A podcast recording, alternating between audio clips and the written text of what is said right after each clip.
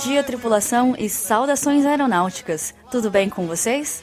Depois dessa introdução, é impossível não saber quem é o nosso super convidado de hoje, então eu vou deixar que ele se apresente.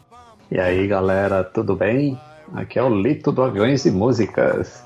Com muito prazer participando aí desse podcast maravilhoso, um Galecast, que é um lugar que mecânico costuma frequentar depois que o avião pousa.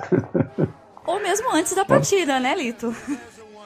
É, é, mas aí já dá mais problemas, né? pois é. Lito, mais uma vez, é, a gente estava conversando aqui em off antes de começar a gravação. Eu já agradeci o Lito, eu vou agradecer o Lito pelo resto da minha vida por participar desse episódio. Estou muito, muito feliz. Muito obrigado mesmo pela sua participação hoje aqui no Galecast. Ah, é um prazer, né? A gente tem contatos, assim. A, a, a, aviação é esse círculo, assim, que a gente tem contato com várias pessoas de várias áreas, né? Então é um prazer participar do Galecast, assim. Vocês já ouvi vários episódios, assim, são, é bem legal. É um, é um outro. É uma outra área da que eu não participo muito, mas a gente está sempre aprendendo. Então também é um prazer estar aqui com vocês. Fantástico, muito obrigada. E para você que embarcou agora no Galecast e não quer perder nenhum episódio, é só assinar o podcast acessando galecast.com e abaixo de cada post estão os links do feed. Atendendo a pedidos, estreamos a nossa playlist no Spotify. O link também está na descrição do post. E para entrar em contato pelas redes sociais, acesse facebook.com Galecast. No Twitter, Instagram, Snapchat, é só procurar por Galecast. Ou, para quem quiser entrar em contato por e-mail, o nosso correio elegante é contato@galecast.com. E agora, senhoras e senhores, apertem os cintos porque o nosso convidado está cheio de histórias na bagagem.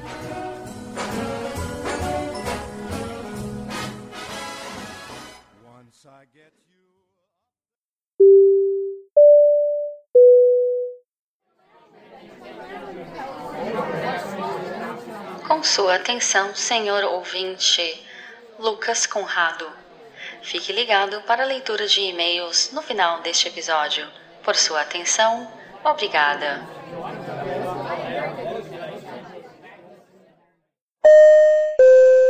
Tripulação portas em automático.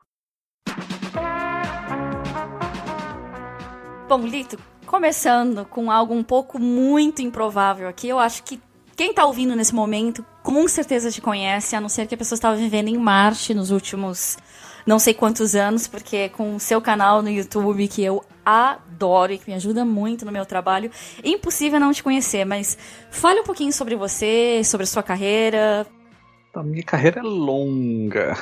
eu estou há bastante tempo na aviação, assim, mas assim, hoje eu fico lembrando de quando eu entrei na aviação lá em 1986 na extinta Varig.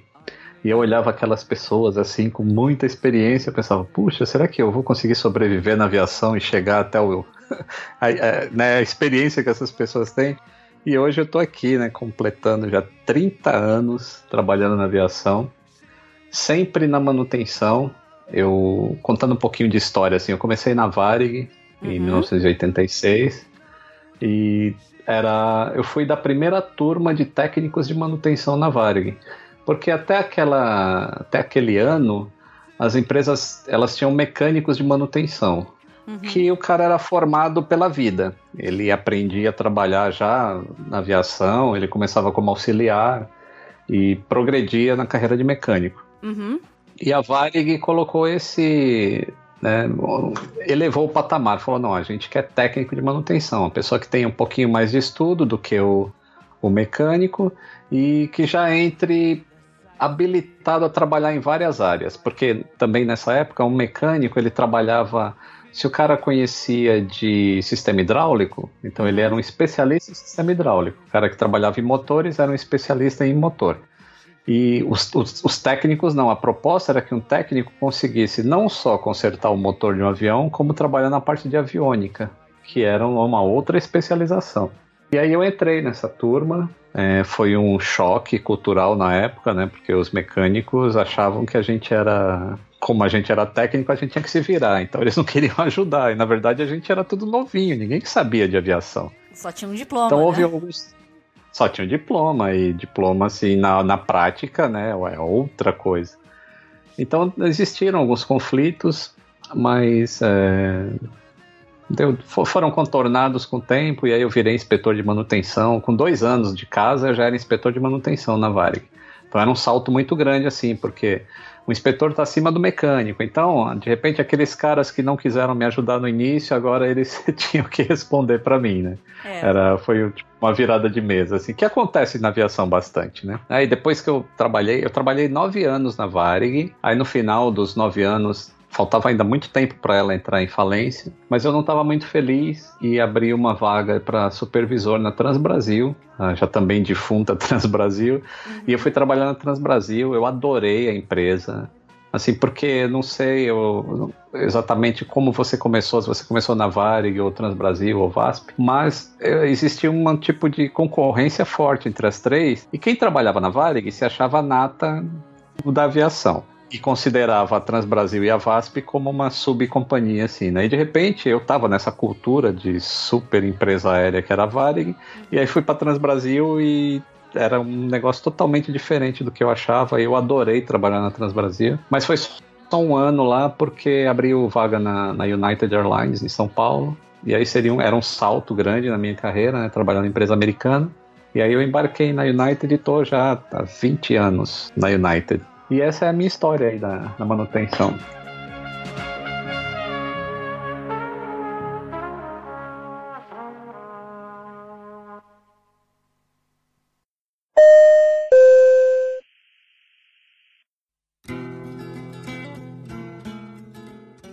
Você tocou um pouco em uma das perguntas que eu ia fazer, porque é muito comum aqui na empresa onde eu vou, uh, aquele comissário novato às vezes vai fazer uma checagem de segurança, aquela varredura de segurança que a gente faz, e conforme vai abrindo mesinha, eles acham um defeito ou outro, e aí eles pegam e fazem um. Eles só fazem um speech no avião e falam: ah, se tiver um. Aqui a gente chama eles de engenheiro, né? Ah, se tem algum engenheiro a bordo, vem pro. Eu, eu preciso de um engenheiro no assento tal.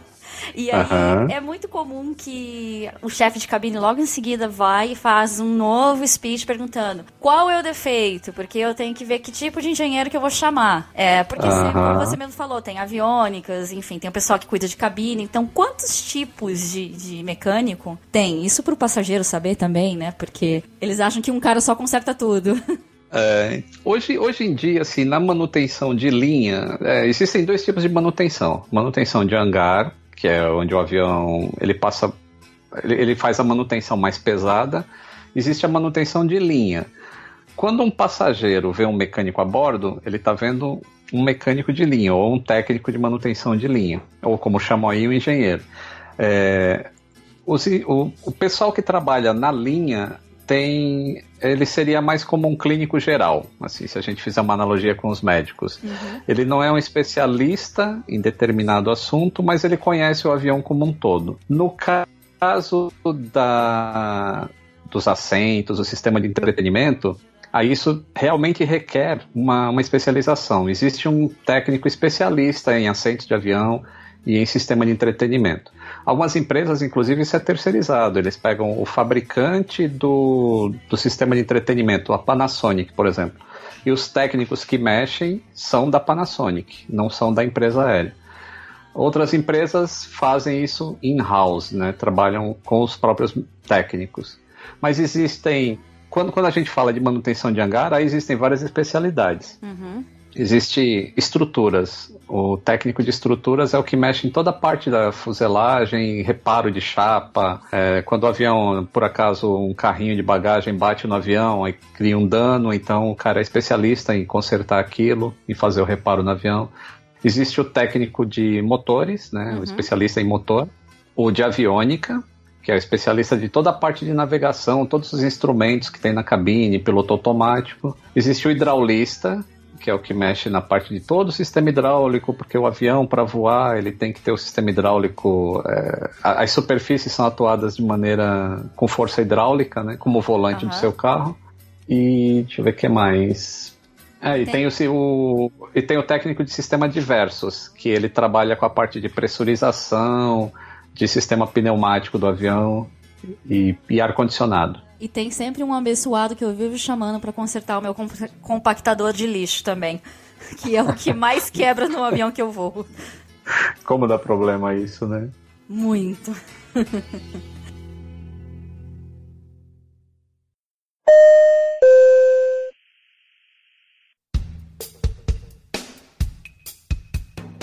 E Lito, agora chamando um pouco para o lado do YouTube, é, como que surgiu a ideia de você fazer um canal que eu já disse que eu sou fã, que ajuda muito no meu trabalho, mas é claro, tendo toda essa experiência também é muito mais fácil de produzir conteúdo, mas enfim, conta pra gente coisas do, do canal do YouTube que talvez você não tenha contado por lá. é legal, engraçado, o canal do YouTube, assim, a... quem entra vê na descrição que eu tô desde 2010 no YouTube. Uhum. Mas isso é, não é bem verdade, assim. Eu comecei a levar a sério o canal do YouTube no, faz um ano e meio só. E nesse ano e meio o crescimento foi sensacional, assim, foi exponencial. É, porque o conteúdo realmente agradou a maneira que eu, que eu comecei a produzir o conteúdo, mas eu não tinha ideia quando eu comecei, na verdade. Uhum. Eu tenho um blog que fala de aviação que é Sim. é muito mais antigo que o canal. Uhum. O blog é de 2004 e tem muito conteúdo lá. Mas eu comecei a perceber que essas novas gerações elas não gostam muito de ler. É. E além de dar muito trabalho da gente escrever as coisas é, para o texto ficar entendível, né? É um negócio que eu gosto de fazer, mas é trabalhoso. E aí você publica o texto e às vezes as pessoas fazem perguntas do que está ali no texto já respondido. E eu uhum. falo, nossa, esse povo tá com problema de interpretação de texto. Muito. Aí e nessa época o YouTube estava bombando aí com várias pessoas fazendo vídeos para o YouTube. E o YouTube só servia para mim como suporte. Às vezes eu queria mostrar como é que funciona o reverso do avião no blog. E aí eu gravava um videozinho pro YouTube, mas sem me preocupar que as pessoas iriam assistir no YouTube. A minha preocupação é que elas assistissem isso no blog. Mas aí, é, com esse crescimento do YouTube, eu falei, ah, vou fazer um teste. Eu vou começar a migrar conteúdo do blog para o YouTube, vamos ver o que, que acontece. Uhum. E aí começou a acontecer umas coisas bem legais. Eu comecei a perceber que a interação com o público é muito mais interessante do que no blog. Porque no blog existe o comentário, uhum. é, mas não tem a tua reação imediata ali. E fica um negócio meio abstrato, assim, eu acho.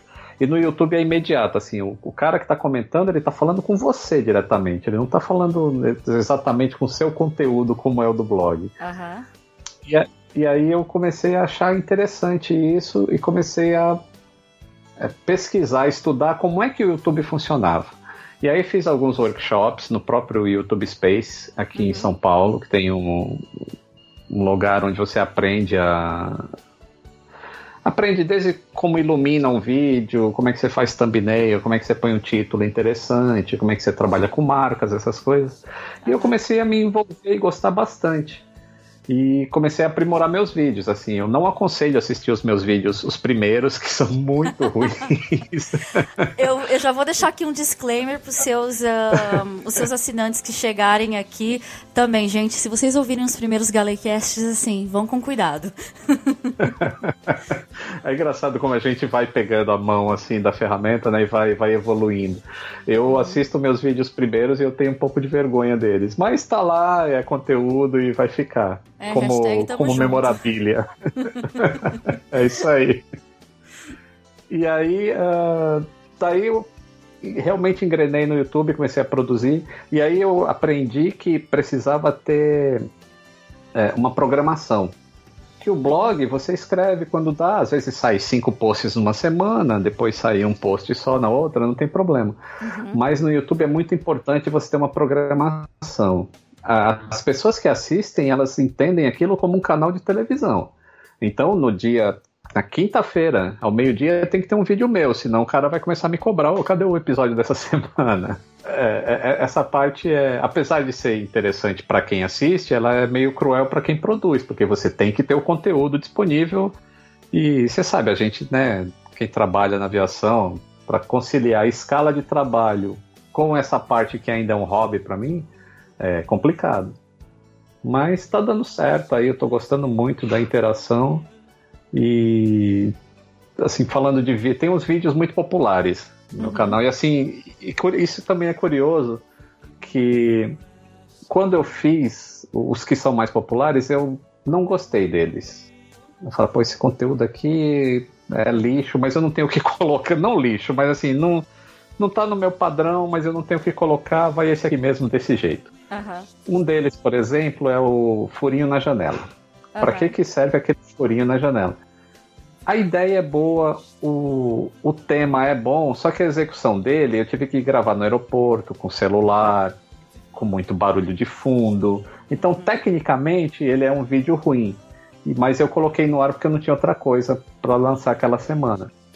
E o vídeo viralizou, assim. Eu nunca tive tantos views em tão pouco tempo num vídeo que falava de um furinho na janela.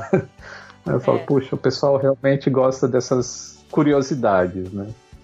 E claro, para quem não conhece seu canal, que mais uma vez eu acho que vou falar isso 500 vezes hoje, que eu acho impossível, mas ainda assim vai estar, os links vão estar no no post deste episódio. Mas é, citando duas coisas que você acabou de falar, Lito, me chama muita atenção também o crescimento do seu canal, porque antes dessa gravação eu fui reassistir o vídeo do Draw My Life, que eu gosto muito daquele vídeo também, né? Falei, não, vou reassistir uhum. para dar um refresh também sobre a carreira do Lito. E, cara, você fez aquele vídeo tipo sete meses atrás para comemorar 100 mil inscritos e você já tá com mais de 200 mil inscritos na é. data desse, da, de gravação deste episódio, né? Aí ele vai ao ar daqui quase um mês. Então, vamos ver até quanto, quantos mais terão, teremos. É, eu vou chutar uns 220 mil. eu tô ver, com, acho né? que chegando 205, né? Vamos lá, vou batalhar para para chegar a 220 e criar essa profecia. Né? Que assim seja. E sim, cresceu assim super. E eu falei, cara, em sete meses, 100 mil um, inscritos é para um canal que não é um apelo popular assim que nem esses canais que normalmente tem um apelo popular gigantesco, que é canal de maquiagem para menina ou de coisa pop que os meninos curtem muito.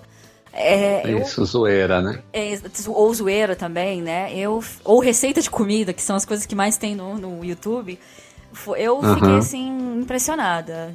Realmente, parabéns pelo conteúdo de qualidade e pelo crescimento do canal. Obrigado. É, isso é uma das coisas assim que eu fico pensando, até, até quanto eu posso crescer sendo um assunto de nicho. Né? Porque a aviação, apesar dela encantar todo mundo, mas ela é um assunto de nicho, assim, ela, eu não eu consigo fazer coisas engraçadas até um certo ponto. Porque eu, a minha proposta é assim, conforme você falou, assim, de, pô, se eu consigo ver o conteúdo dele, eu consigo diminuir o medo dos meus passageiros que estão voando, então meu conteúdo é um conteúdo sério. Uhum. Assim, eu, eu, falo de coisas sérias, mesmo usando um pouquinho de humor. E a gente sabe que o YouTube, ele dá, ou melhor, a audiência do YouTube, ela é ilimitada, então tem todo tipo de gente assistindo, mas, e as pessoas, os jovens, eles preferem a zoeira, né, uhum. porque você vê canais de 10 milhões de inscritos que o cara faz pegadinha só. É. Enquanto os canais que produzem realmente conteúdo sério, eles têm um, um crescimento ali, chegam até um patamar.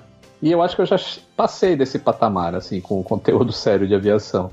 E vai ser interessante ver até onde isso vai chegar. É, Dizem mas... que eu vou chegar a um milhão de inscritos, eu não sei. Acho. Eu acho Se que gostaria, chega. mas acho. É. Eu acho que chega, assim. É, porque o que, o que me chama bastante também a atenção no seu canal é a analogia, muitas das analogias que você usa, que nem agora mesmo no primeiro bloco você falou é, o mecânico que mexe com coisa hidráulica, que nem você mexeu um volante do seu carro. Então, você muito, usa muita analogia que faz o conteúdo ser fácil de entender, às vezes até por alguém que nunca entrou num avião. E acredite, eu tenho ouvintes aqui no, no podcast que também nunca entraram em avião. Olha que interessante. Só que por vídeo, obviamente, isso é muito mais fácil de fazer também, porque você coloca uma foto ou uma imagem.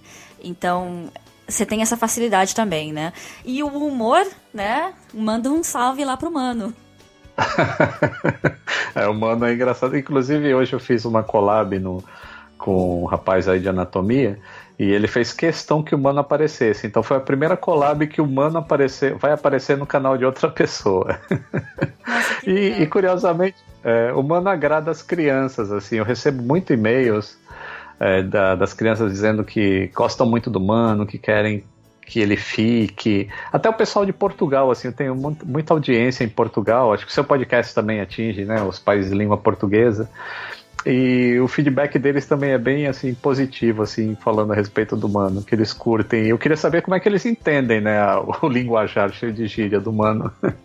Não, e o pior é que eles entendem tudo, porque eu acabei de voltar de um voo de Angola e eu era a única pessoa que falava português nativo no voo, porque a outra era uma russa.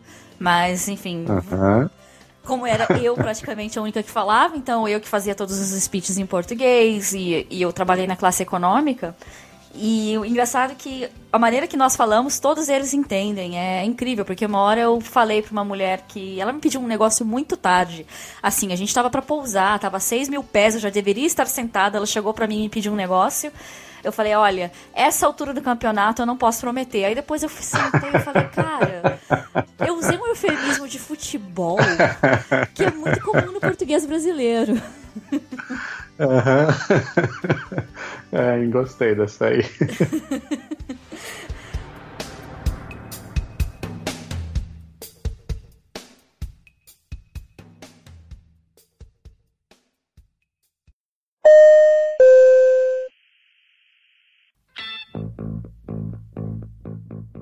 E, Lito, uma coisa que eu tenho notado bastante ultimamente, você pode me dizer, claro, com mais é, exatidão, mas sempre que tem um incidente envolvendo a aeronave, pode ser fogo no motor ou um acidente mesmo com vítimas, seu Twitter vai a milhão. O que que tá acontecendo? Que as pessoas ficam loucas atrás de você, atrás de informações. Pois é, agora eu virei referência, assim, como uma, um dos meus... É, uma das minhas utopias é fazer com que a informação chegue de maneira correta, né, uhum. né, para quem está ouvindo, para quem está lendo, para quem está vendo.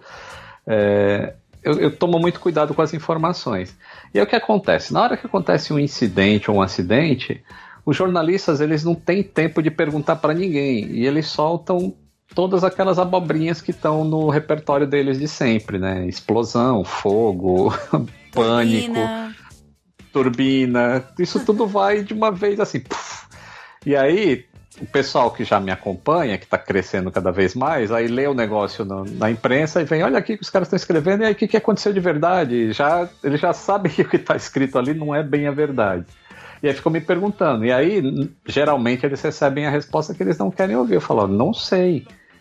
Tem que haver, tem que estar o tempo da investigação. Eu tenho uma ideia do que aconteceu, mas eu não falo a minha ideia para você porque a minha ideia pode estar errada. E, por exemplo, às vezes eu falo por DM com algumas pessoas, eu falo, ó, oh, isso aí que aconteceu lá em Congonhas, provavelmente foi isso. Uhum. E aí no dia seguinte eu recebo a confirmação de que é aquilo que eu tinha pensado pela experiência, né, que a gente tem. Claro. Uh, mas é isso, a minha timeline no Twitter enlouquece quando acontece alguma coisa. Um avião pousa, um avião arremete, ou um avião pousa na taxiway, por exemplo. Uhum. Nossa, aí faz. O, o, o, Harrison Ford pousou numa taxiway aí, não sei se você ficou sabendo, no aeroporto nos Estados Unidos. Uhum. É. E aí, putz, vieram me perguntar como é que isso pode acontecer e que é um perigo e como é que pode. Eu falo, gente, erros acontecem. O importante é que não aconteceu um acidente, porque existem outras coisas, né, que são o erro na aviação ele pode ocorrer, mas ele é, é permissível errar até determinado ponto. Uhum. Existem fatores que mitigam o erro grave. Por isso que não acontece acidente todo dia na aviação. É, a gente falou um pouco disso no episódio de CRM com os dois uh, pilotos e inclusive eu, eu citei para eles um caso que teve, que teve aqui na empresa que um, um copiloto, provavelmente, que eu me lembro de cabeça, eu sei que o Anderson vai me matar se ele ouvir isso, mas ele vai falar bullying com, com um copiloto, mas ele pegou uma taxiway errada lá no aeroporto de Londres, em Heathrow, e assim, você tá uh com 380, você não pode ir em qualquer lugar assim errado sem querer, porque é uma aeronave com 72 metros de envergadura. Isso. Então, aí, eles mesmos falaram, né? Se chamassem pro escritório, que peguei uma táxi errado. Hashtag quem nunca. Erros acontecem, né? Uh, é, alguns A380 já andaram batendo a pontinha da asa em vários lugares, inclusive na França. É, teve um caso da, de um Air, Air 380 da Air France que ele fez um clipping de uma aeronave da Delta lá em Nova York Isso já faz Isso anos. também. Sim. Quase deu, deu, deu um rodopio, aliás, né, no, no aviãozinho. Tem vídeos no YouTube a respeito disso, hein? Sim, não. Mostrando a, a imagem da câmera de segurança, bem interessante. Eu vou deixar os links de tudo isso que a gente está falando, claro, na descrição do post, mas é bem interessante que reforça aquela ideia da, da aviação, que se a gente está pedindo para você fazer alguma coisa, é por motivo de segurança. Aquele avião da Delta estava taxiando ainda, né, pro, pro gate, estava chegando no gate. E normalmente, àquela altura do campeonato, já tem passageiro de pé tirando mala, do BIM. Né? Então. Pois é. Olha o perigo, né? Olha o perigo. É, isso é mais ou menos como as pessoas me perguntam, né? Mas Lito, é, precisa realmente desligar o telefone celular antes de, da decolagem? Aí eu falo, o que, que a empresa aérea pede para você no, no speech? Uhum. Não é para desligar? Então desligue, siga as regras.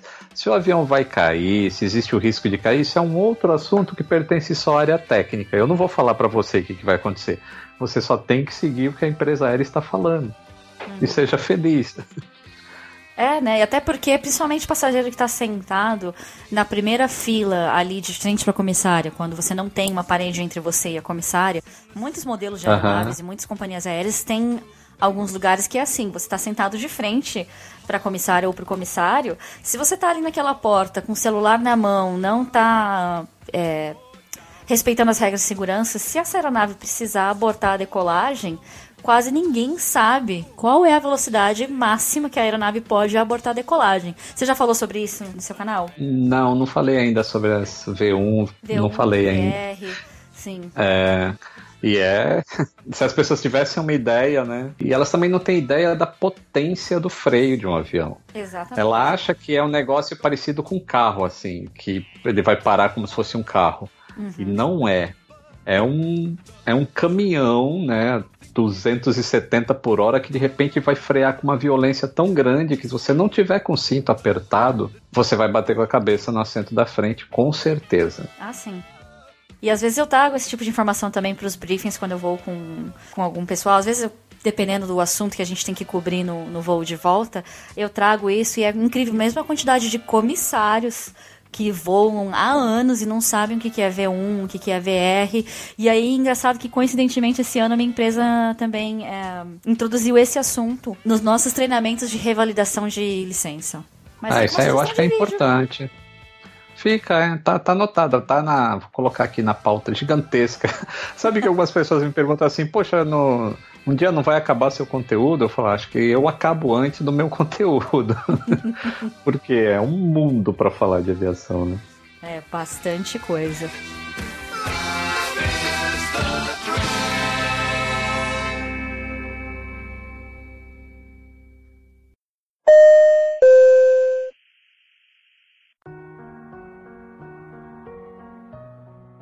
Agora, Lito, com essa sua carreira tão extensa, com 30 e. 31 anos, é isso? Fiz a conta certa? É, tri... 30. 30 anos. É, esse ano eu faço 31. Uhum. Já arredondando para cima, então, 31 anos de, de carreira. é, é óbvio que você vai ter causas que envolvem comissários, ou passageiros, ou os dois. Você tem algum aí que você pode dividir com a gente? É, ó, tem muita história. Né? E como acontece coisa na aviação, né? Até, acho que dá uhum. para escrever diversos livros só com, com, pequenos trechos de histórias cotidianas. E daria um bom livro de crônicas. Ou de piadas, né? É, eu... Ou de piadas. Porque, é, tem, inclusive, falando de piada, eu lembro de uma que teve. Esse aconteceu. É, tem o que? Uns Agora eu, eu, começo a contar eu fico lembrando de outros. É, teve problema, um que. Ah, o mecânico ele deu um problema no, no, no motor do avião, o voo estava atrasando. Era um voo que ele vinha dos Estados Unidos, pousava em São Paulo e fazia um trânsito em São Paulo e daí seguia para o Rio de Janeiro. Era uhum. um tag flight. E o avião chegou em São Paulo e aí tinha um problema para manutenção resolver de um sensor que fica em cima do pylon. O pylon é aquele negócio que sustenta o motor que, que vai entre o motor e a asa, né? Uhum. E o mecânico teve que subir lá para consertar. E ele precisava de uma lanterna. E a lanterna que, que existia na empresa, que existe até hoje, é, é engraçado, ela parece muito com uma, uma garrafa térmica de café. Ela é de cor ah. vermelha, ela tem uma alça. Acho que uhum. você já deve ter visto. Uhum. Já. E aí o mecânico, o mecânico de baixo passa essa lanterna pro cara de cima e ele coloca a, a lanterna em cima do pylon e continua abrindo o acesso que ele, que ele tem que consertar o negócio lá. Aí nisso a passageira chama a comissária e fala: Olha aí, por isso que o nosso avião está atrasando. O mecânico fica bebendo café em cima do motor lá ao invés de consertar o avião. Ela achou que era uma garrafa térmica, cara. Aham, faz todo sentido, né? Claro, senhora, com certeza. É, o cara vai. vai ó, que lugar para tomar café, né? Em cima do motor do avião. Aham, né? Super agradável.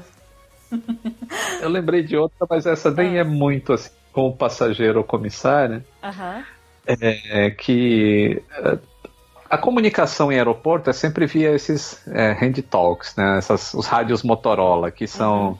Você aperta o PTT, né, que é o botãozinho, aí você fala e a outra pessoa escuta o broadcast, uhum. e aí responde. A comunicação é meio caótica, né, para quem trabalha em, em rampa de, de aeroporto. Uhum.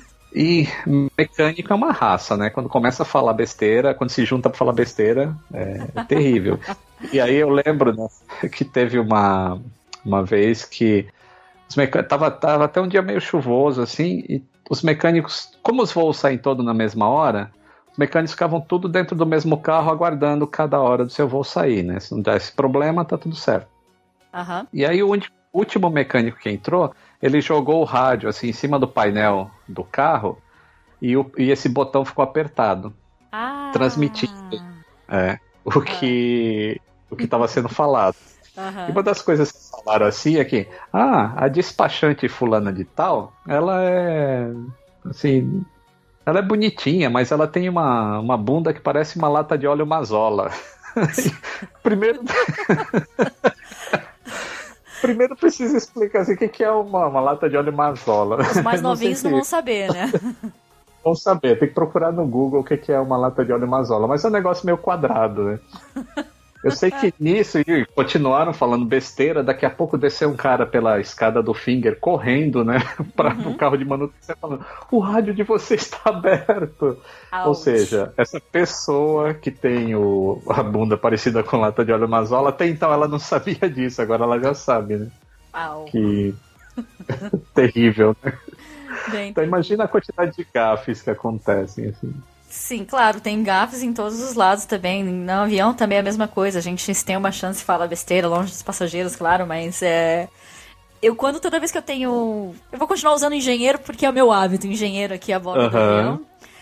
Eu sempre sigo eles e para ver o que, que eles estão fazendo. Eu sempre falo, ó, oh, engineers are my best friends, porque eu aprendi pelo menos duas coisas muito úteis com engenheiros. E aí lá vem a Mariana MacGyver, né? Desentupir ah. de avião com garrafa PET. Aham. Uhum. Uhum. Se você não souber, eu te ensino, que eu acho pouco provável que você não saiba, mas. Pra uhum. mim funciona maravilhas, principalmente em voos longos lotados. E outra coisa, essa eu não posso falar no ar como se faz, mas tem uma maneira de fazer na empresa onde eu trabalho. Se o sistema de entretenimento tá meio travado, com o próprio controle remoto que tem no assento, tem como resetar. E o engenheiro me ensinou. Ele falou: olha, aperta essa combinação aqui de botões que, rese que, uh -huh, reseta. O código. Aham, uh -huh, aperta um códigozinho é. aqui que ele reseta. Então, assim. E esses dois. É só esses dois truquezinhos que eu aprendi com engenheiros, assim. Nossa, me salvam muito. Já te salvam a vida. Uhum. Bastante. Aliás, como tem muitas comissárias que, as, que ouvem o seu podcast, eu vou uhum. pedir, por gentileza, não joguem pó de café no banheiro. E nem chá, claro. É. Pó de café, ele vira uma, um cimento depois dentro do, da tubulação uhum. dos banheiros uhum. e entope. E não tem coisa pior para o mecânico mexer do que tubulação de, de lavatório. Mas se você falou agora de tubulação, me lembrou um caso que eu fiz um voo uma vez, que era o Rio de Janeiro, Buenos Aires, e eu assumi um voo em Buenos, em, perdão, no Rio de Janeiro para continuar para Buenos Aires, né? E aí ah. chegou, esse avião já chegou no Rio de Janeiro, vindo da base, com quantos banheiros? Deixa eu ver, um, dois. Eu acho que foram três banheiros. Isso, três banheiros. Três banheiros do lado direito da aeronave eram 777-200 e. Aham. Os três banheiros, você já deve saber até quais já, se você se for a mesma, mesma, mesma configuração. Mas do lado direito da aeronave, totalmente é, Inoperantes. inoperantes, porque um passageiro teve a brilhante ideia de jogar uma fralda na descarga e. no, no privado É. da descarga. Então o cano entupiu que servia aqueles três, aqueles três lavatórios. Né? E o engenheiro do Rio de Janeiro falou: Eu não vou nem botar minha mão nisso, porque primeiro eu não tenho tempo, segundo eu não vou ter todos os recursos aqui. Esse avião vai voltar para a base desse jeito. Eu pensei: Coitado de quem fazer esse voo voltando É. para a base em 14 horas, menos três banheiros. Pois é. E às vezes a não é nem que entope o, a tubulação. É que a fralda, ela é. Como ela não dissolve na hora que tá sugando, quando ela chega lá dentro do vaso, ela fica presa nos sensores que indicam se o tanque tá cheio ou não. Ah, E aí quando ela fica presa ali, indica que tá cheio o tanque. Aí o próprio sistema do avião desliga todos aqueles banheiros, eles ficam inoperantes. Daquele, do sistema daquele lado. Bom, só esse assunto de banheiro de avião tem um monte de coisa para se falar. Para quem ainda não viu um vídeo do Lito, ele tem um vídeo sobre cocô no avião. É esse o título certo do vídeo? É. É cocô no avião. Eu não lembro exatamente o título, mas aí eu falo só a velocidade do cocô no avião. Esse, esse vídeo é super, super interessante. Recomendo muito que assistam. Claro, recomendo o canal inteiro, mas esse também. Nesse vídeo, inclusive, eu fui lá comentar que eu não jogo chá e café na privada, viu? E não deixo ninguém fazer. Ah, que legal. Aham. Muito bem. Eu lembrei de mais uma historinha de banheiro, mas era na época dos Electras ainda. O Electra, ele tinha. Pra quem. É, pode, podem ver foto do avião aí, quem, quem puder achar foto do avião. Ah, quando os passageiros subiam pela escada da porta dianteira, que ela ficava perto da asa, é, logo que entrava no avião já dava de cara com o banheiro. O banheiro ficava na lateral e não na parte traseira, como é, ou na parte da frente, como é hoje nos aviões, né, ou na parte central. Esse não ficava bem ali na cara na hora que entrava no avião. Uhum. E fica, é- eram apenas dois banheiros e um fazia parede com o outro. E aí um mecânico né, descobriu que se você tirasse essa boneteira e você olhasse, você conseguia ver o outro banheiro do outro lado. Ai, Jesus. Então já viu, né? E aí isso, passaram isso para os comissários, os comissários passaram para os pilotos, ficavam esperando entrar alguém interessante em um dos banheiros, Ai, aí Jesus. alguém corria no outro para tirar essa boneteira. Você acredita nisso? Ah, aviação, aviação de raiz. Aviação raiz, não Nutella, né? É, exatamente.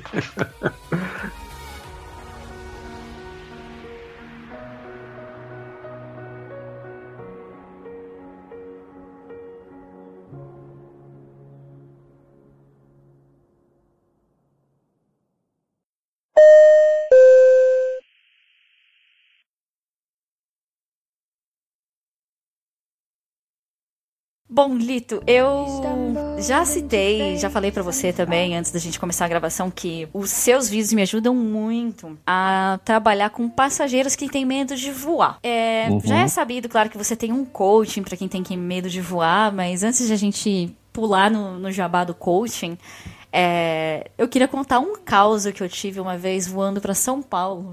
Que eu tive um passageiro russo de dois metros de altura que tinha pavor de avião. E aí ele, ele precisava conversar pra se tranquilizar. E eu fiquei uns 40 minutos conversando com ele, em português ainda por cima, que ele falava fluente. Nossa. Sim, ele falava inglês, claro, também, né? Mas eh, o Aham. nosso papo no- ocorreu assim, tipo, em 90% em inglês. Perdão, em português. E só Aham. uma palavra ou outra em inglês. E eu lembro que no final do papo eu falei, cara, isso eu tenho que falar pro Lito, seja por mensagem. Eu nem acredito que eu tô falando assim, entre aspas, pessoalmente, mas enfim, falando numa conversa Legal. com você diretamente, mas o seu trabalho, acredite ou não, me ajuda muito. E futuros comissários que ouvem o programa acompanhem o Lito, porque sinceramente vocês vão lidar com passageiros assim, que têm medo de voar E acredite, tem passageiro como esse russo que se tranquilizava sabendo a parte técnica. Então ele me perguntava sobre é, rotas, sobre por que, que o avião fazia isso, por que, que o avião fazia aquilo. E eu ia lembrando do, dos vídeos e ia falando, não, por que Os isso, vídeos. por que aquilo, exatamente. Eu acho que eu até citei o seu canal para ele, mas eu não sei se ele foi atrás, porque ele tinha português bom o suficiente para entender os vídeos. Uhum. Ah, que interessante. Ah, fico feliz, assim, quando recebo feedback, assim, como esse seu. Eu acho interessante, sim. Eh, tem bastante comissários que assistem meu canal e, eh, como a gente já comentou antes, né, você tem que ter um interesse por outras coisas que circulam a aviação e não só... Por exemplo, tem gente que acha, o passageiro, ele é mal informado, ele acha que o comissário está ali só para fazer o serviço de bordo ele não tem noção do treinamento que um comissário tem, de segurança, de sobrevivência, de to todas, né, todo o processo que envolve a formação de um comissário. Área médica. E da mesma maneira. Né?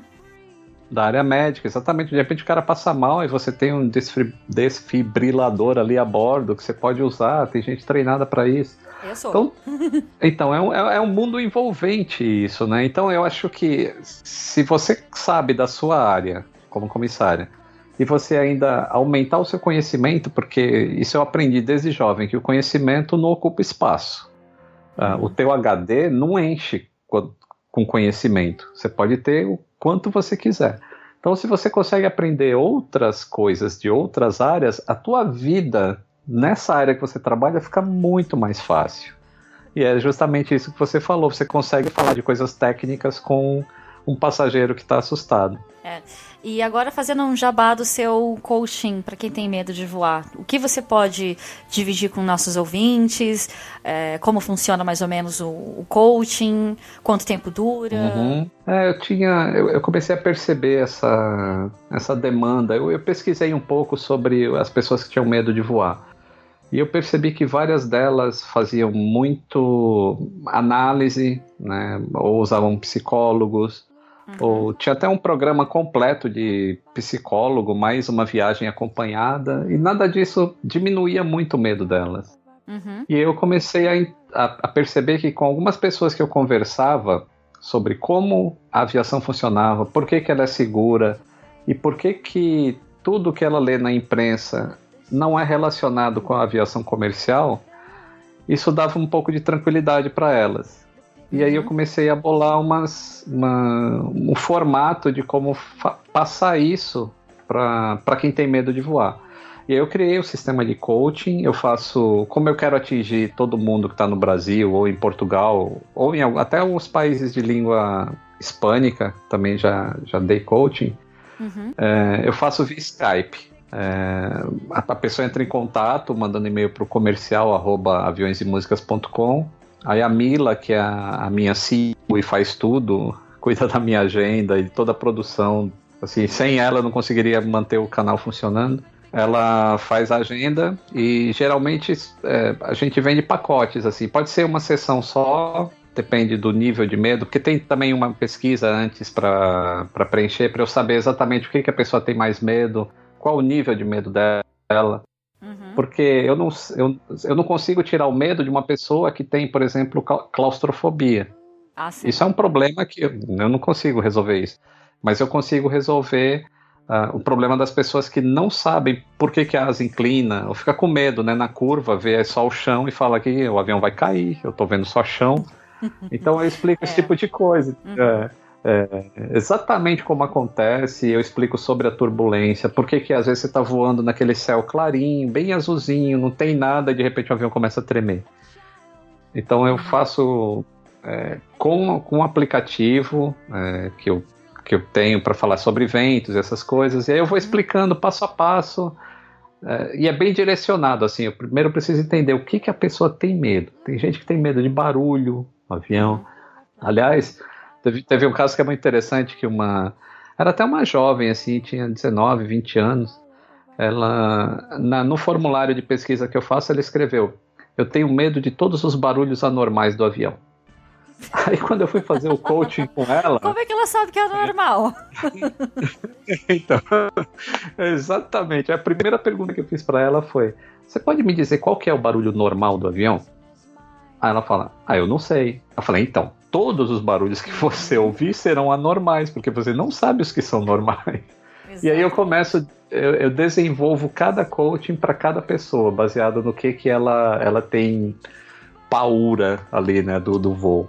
Uhum. E, é, e os resultados têm sido bem interessantes, assim. Tem, eu recebo muito feedback positivo. É, já tive passageiro que ele vomitava no check-in e não conseguia embarcar. E consegue voar sozinho hoje em dia.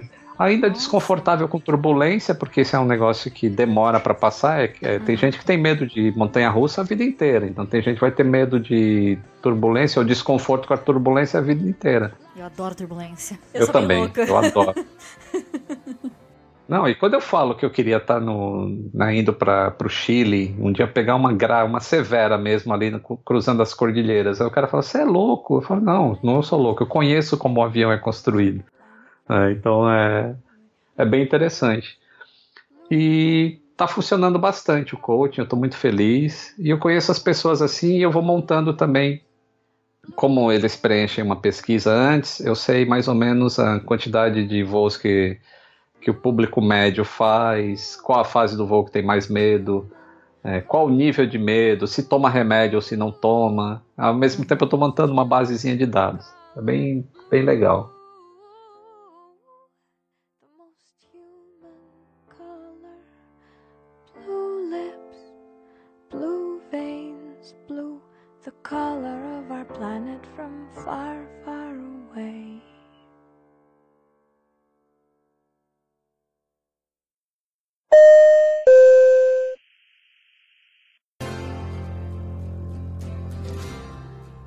Tenho um assunto que eu não mandei para você sobre essas coisas que a gente vê em filme e fica morrendo de medo, que é, sabe, é, despressurização, cair as máscaras. Você falou um pouco isso na, na live também, na última live. Aham, né? falei. É, você que tem quantos anos de, de profissão? Oito. Oito anos voando bastante o ano inteiro. Uhum. Quantas vezes você já viu um avião despressurizar? Nunca. pois é. É isso que eu tento falar para as pessoas. Só acontece em filme. Não é que só acontece em filme, acontece na vida real. Mas é um evento tão raro, mas tão raro, que é até assim, você fica até sem entender porque que as pessoas dão tanto valor a isso. Acho que é por causa do speech, né? Ali, do máscaras cairão automaticamente em caso de despressurização. E as pessoas ficam achando que o avião vai despressurizar, porque deve ser isso, não sei. De repente eu não sei. Não, mas é. Eu tenho um amigo americano que ele voava na Delta nos Estados Unidos. Agora eu não lembro o tipo de aeronave, mas não era muito grande. Tanto é que eles tinham só uma comissária. E ele me contou de um voo que ele fez que eles tinham um passageiro cego e óbvio, o passageiro cego recebe um briefing de segurança em separado dos outros passageiros, porque como ele não pode ver, você tem que, claro, fazer de uma maneira que ele possa entender o que fazer em caso uhum. de emergência. Esse voo não me despressurizou e a única pessoa que colocou a máscara na cabine foi o cego? Nossa, olha o só cego, que coisa. sem enxergar a máscara, ele conseguiu achar ela no ar, pendurada, e colocou certinho uhum. a máscara. Olha só, que coisa. É, fica aí mais uma vez o, a importância para todo mundo que está ouvindo. Prestem atenção nos briefings de segurança que a gente faz. Isso é muito importante. E assim, eu sempre falo, tem dois momentos que você precisa estar tá com o cinto apertado. Afivelado ele tem que estar tá sempre. Uhum. Apertado, decolagem e pouso. Cinco minutos depois que você decolar, pode afrouxar o cinto, mantenha afivelado. Se está sentado, não tem motivo para não estar com o cinto. Eu não entendo isso, assim, pessoas que se machucam, porque eu sempre falo, nunca vi um avião machucado na turbulência. O avião não se machuca, nunca.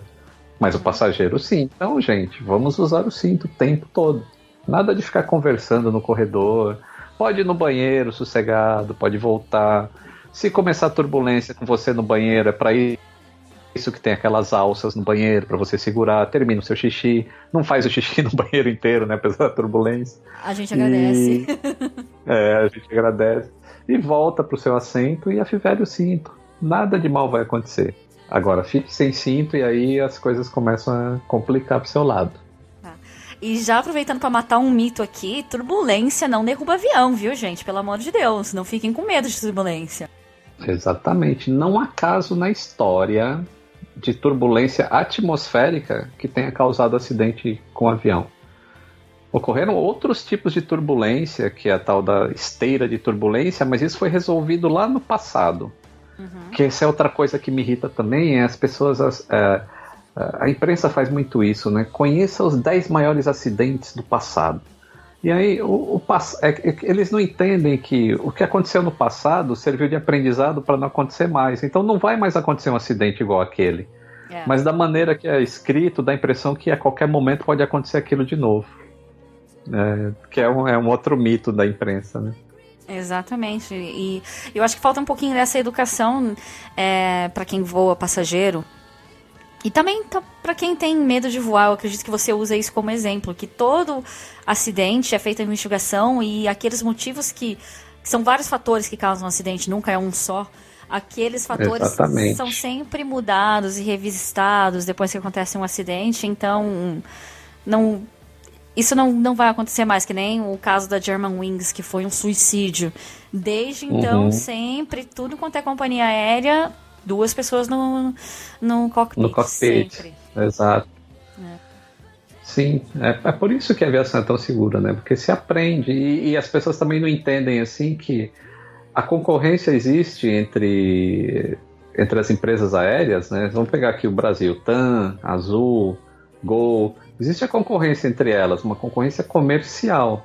Mas na hora que parte para a segurança da aviação, tudo relacionado à segurança é compartilhado entre todas as empresas. Existe até um conselho é, de segurança que faz parte de todas as empresas. Então, o fluxo de informações a respeito da segurança, assim, de repente a Gol está enfrentando um problema no avião dela que a Avianca já enfrentou ou que ainda não enfrentou, mas vai enfrentar. É, e é bom ter esse fluxo de informações, né? Porque é isso que eleva a segurança. Se se todo mundo compartilha os problemas que acontecem, então as soluções ocorrem de maneira muito mais rápida, até antes que aconteça o problema.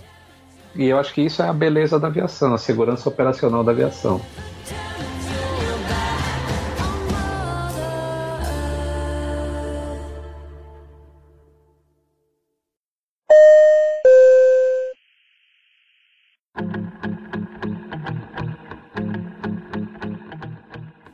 Eu tô com dó mesmo de terminar esse programa. Ah. Foi bem legal. Foi aquele ó do Jô Soares. é, vou colocar um ó na, na, edição. Mas eu tô muito, muito feliz por você topado participar do Galecast. Aos poucos a gente está recebendo outros profissionais é, que trabalham com, na aviação, porque por mais que o Galecast seja feito por comissários, claro, a aviação não é feita só de comissários de uniforme bonito que todo mundo vê foto no Instagram. Uhum. Tem muita gente com a mão na graxa, literalmente, fazendo essa engrenagem funcionar. E eu estou muitíssimo Sim. agradecida pela sua presença aqui. Muito obrigado mesmo de coração. Ah, novamente, foi um prazer participar. Eu acho que é muito interessante esse cruzamento de informações entre os setores. E sem falar que, putz, é, podcast é um negócio gostoso, assim. Eu ouvia bastante podcast, mas é, depois que eu mudei para perto do aeroporto, eu dirijo pouco agora. E aí diminuiu muito a minha audiência de podcast por causa do tempo curto, mas sempre que posso eu escuto e, pô, você tá de parabéns, assim, é, é perceptível a, a, a tua o teu detalhamento técnico, assim, digamos, assim, é, é, de boa qualidade. A gente percebe o trabalho que você tem na edição, na captação do áudio. É tudo bem tecnicamente bonitinho. Então você está de parabéns e foi um prazer participar. Muito, muito obrigada. Te agradeço mais uma vez a presença. É, todos os links que a gente falou durante o, o episódio de hoje sobre vídeos, até fotos que a gente citou, porque não, vou deixar os links na descrição. Eu só queria dar um tchau pro Mano também, hein? Será que ele aparece? Deixa eu ver se ele se eu chamo. Mano, chega aí. Ô, fala aí, mano, que tá pegando aí? Que, que, que é essa? É comissária? Pô, comissário eu gosto, hein? Mano, esperei você a gravação inteira. É, mas esse cara aí, o Lito, não me paga, né, meu? Ele, ele fica me usando aí nos vídeos, mas ele não paga o meu cachê, não, velho. Só quer que eu apareça aí, depois ele dá uma comida em troca aí. Mas comida eu pego na Gala também, então não vejo muita vantagem nele, não. Parece lá na minha Gala, então, que eu te dou alguma coisa. Pode deixar. Opa, beleza aí, a Gale Grandona 380, tô nessa aí.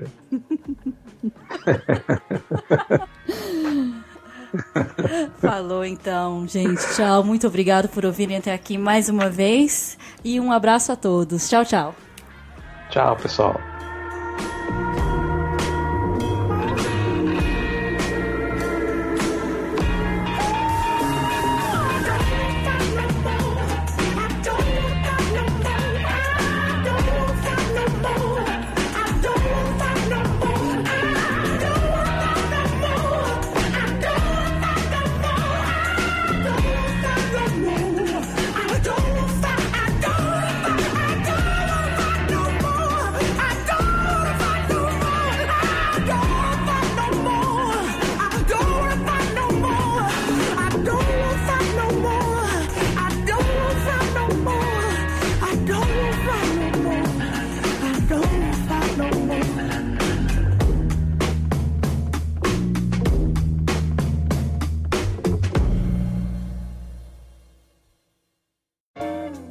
Correio Elegante.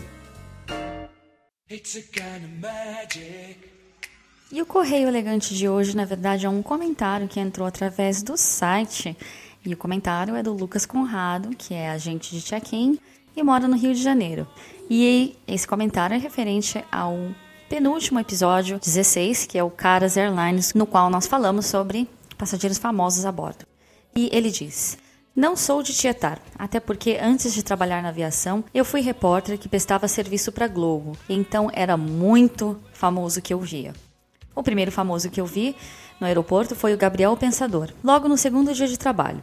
Eu estava no banheiro e um cara cabeludo parou do meu lado, com aquele mictório vazio de segurança. Era o Gabriel. Na porta do banheiro, dois soldados estavam esperando ele terminar para tirarem uma foto. Soldados porque foi na época das Olimpíadas, quando o aeroporto estava sendo patrulhado pelo exército.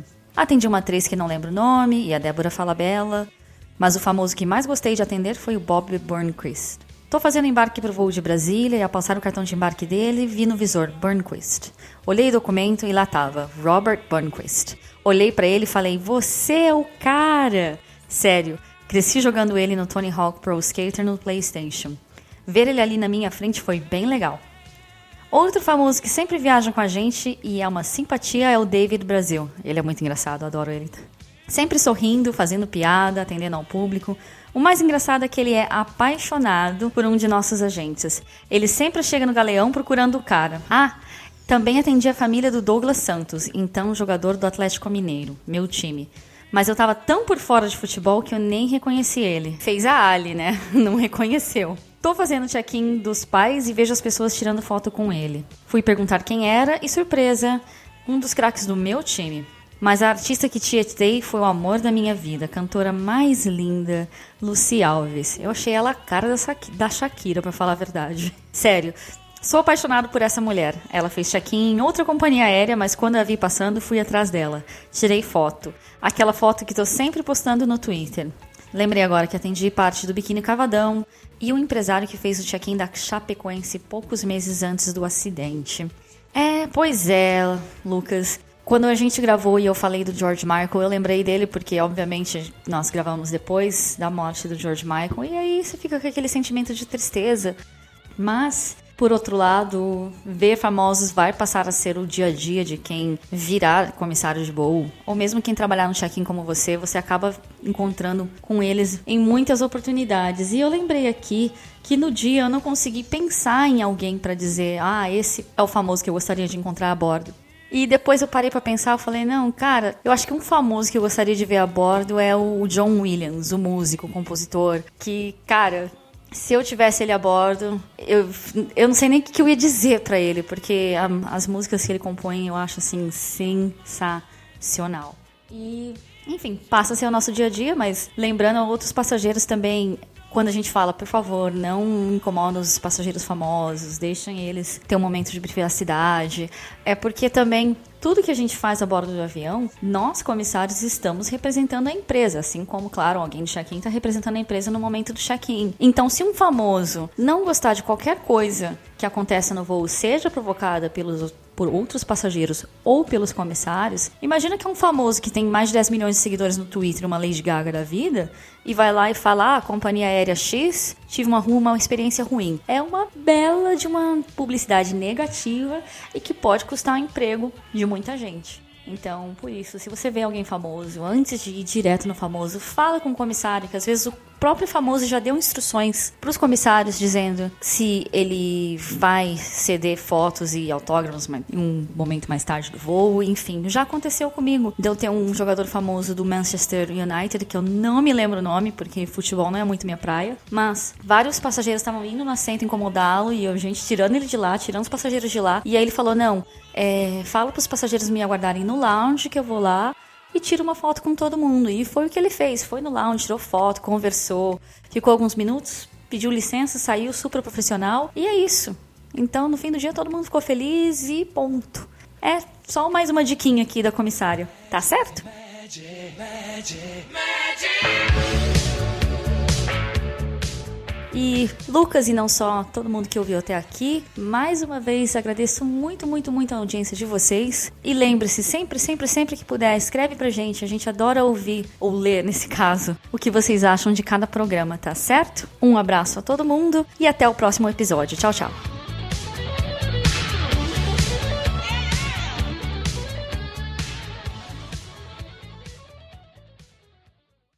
E aí eu embarquei na United e estou já há 20 anos na, na United.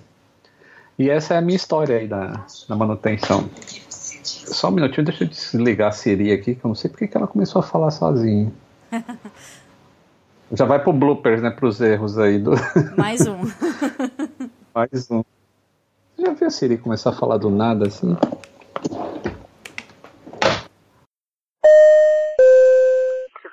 Portas em manual.